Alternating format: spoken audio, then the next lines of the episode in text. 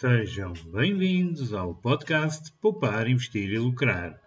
Convosco, João Paulo, com mais um tópico de finanças pessoais, literacia financeira e mercados financeiros. Todas as segundas, quartas e sextas-feiras e sempre a tentar que não sejam mais de 10 minutos. Vamos lá então começar. Bem, sejam bem-vindos a mais um episódio do Literacia Financeira.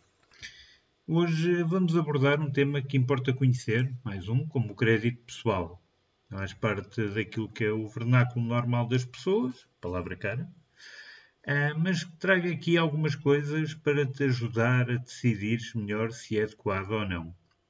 Por isso, sem mais demoras, vamos começar. E se não sabes o que é o crédito pessoal, é um crédito aos consumidores ou seja, o crédito pessoal só é possível a particulares e que destina a financiar a aquisição de bens de consumo, como mais automóveis, móveis, formações, saúde, energias renováveis, automóvel. Tem uma série de finalidades passíveis de serem enquadradas no crédito pessoal. Uh, tem um valor mínimo de 500 euros e até um máximo de 75 mil euros e a taxa aplicada pode ser fixa ou indexada ao Euribor. No entanto, deixo-te uma nota já diferente, é que o Banco de Portugal, todos os meses, define qual a taxa máxima que pode ser aplicada nesta linha de crédito. E isto é uma diferença, nomeadamente, versus o crédito habitação.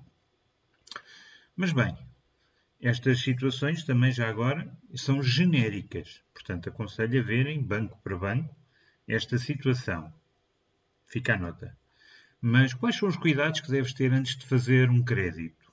Bem, avalia se ele é mesmo preciso, pois num cenário como o que vivemos agora, esta questão é muito relevante. Tem em conta que, ao contrair um crédito pessoal, estás a endividar-te por um período que pode chegar até 10 anos, ou seja, um período longo, pode ficar a médio prazo e vê mesmo se é preciso.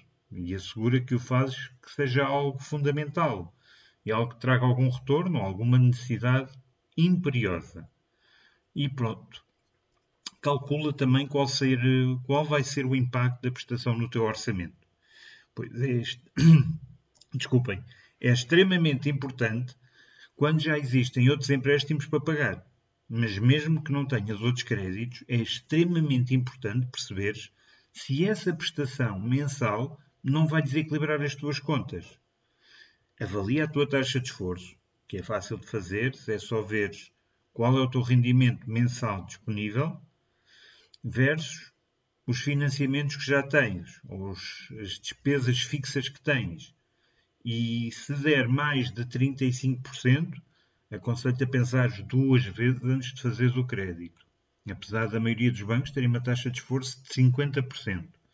Mas não vejas as coisas nessa perspectiva. Vê faz, ou melhor, endivida-te por um valor que seja confortável, que não te levante questões ou problemas.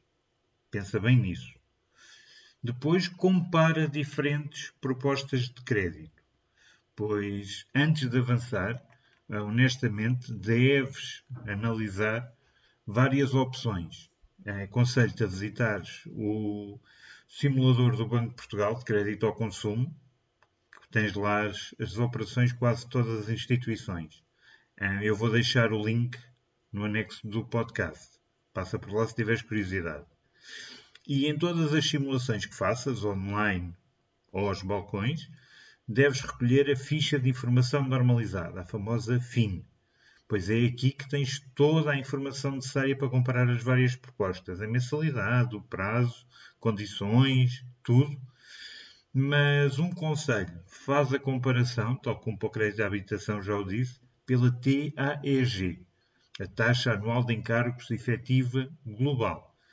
Pois a mesma, quanto mais baixa for, melhor para ti, já que esta taxa reflete o custo do crédito, onde está tudo incluído, tudo. Outra dica que eu te dou é não ocultes qualquer informação. Ou seja, quando fores pedir uma simulação, e se fores ao balcão, no caso concreto, ou mesmo online, não omitas nada, nem te esqueças de referir algumas coisas. Pois tal situação não vai originar a melhor proposta adequada a ti. ou seres, dar informações menos certeiras também ajuda a que numa fase posterior não consigas ter o crédito. Lá está, se tu souberes que não te vão renovar o contrato de trabalho, deves dizer, não deves ocultar.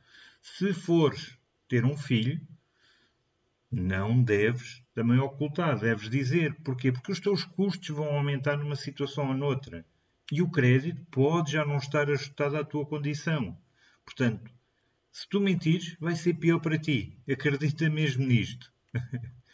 Outra condição, vendas associadas.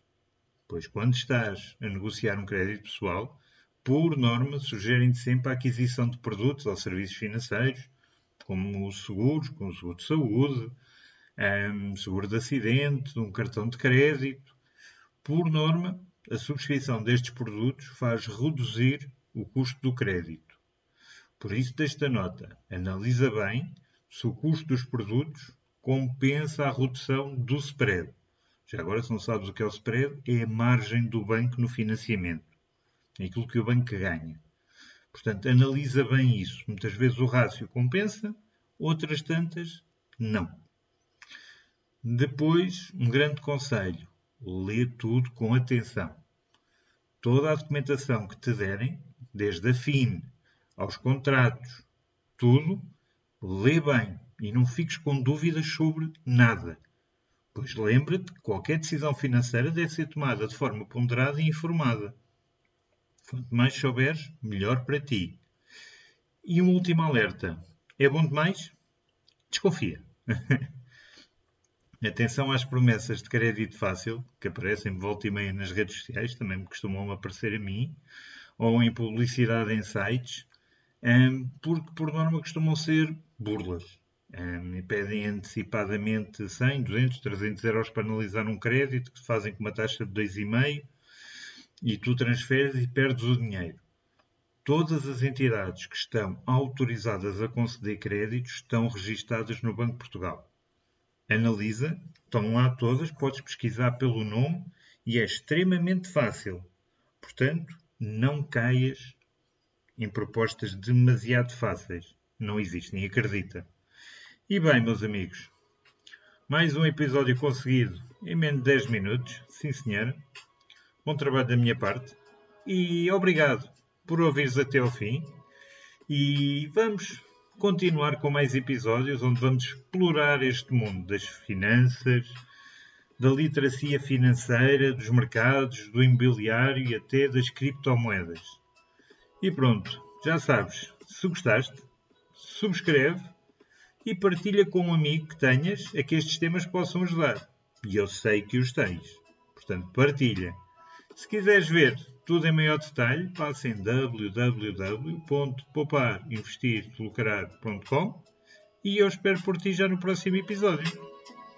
Até lá!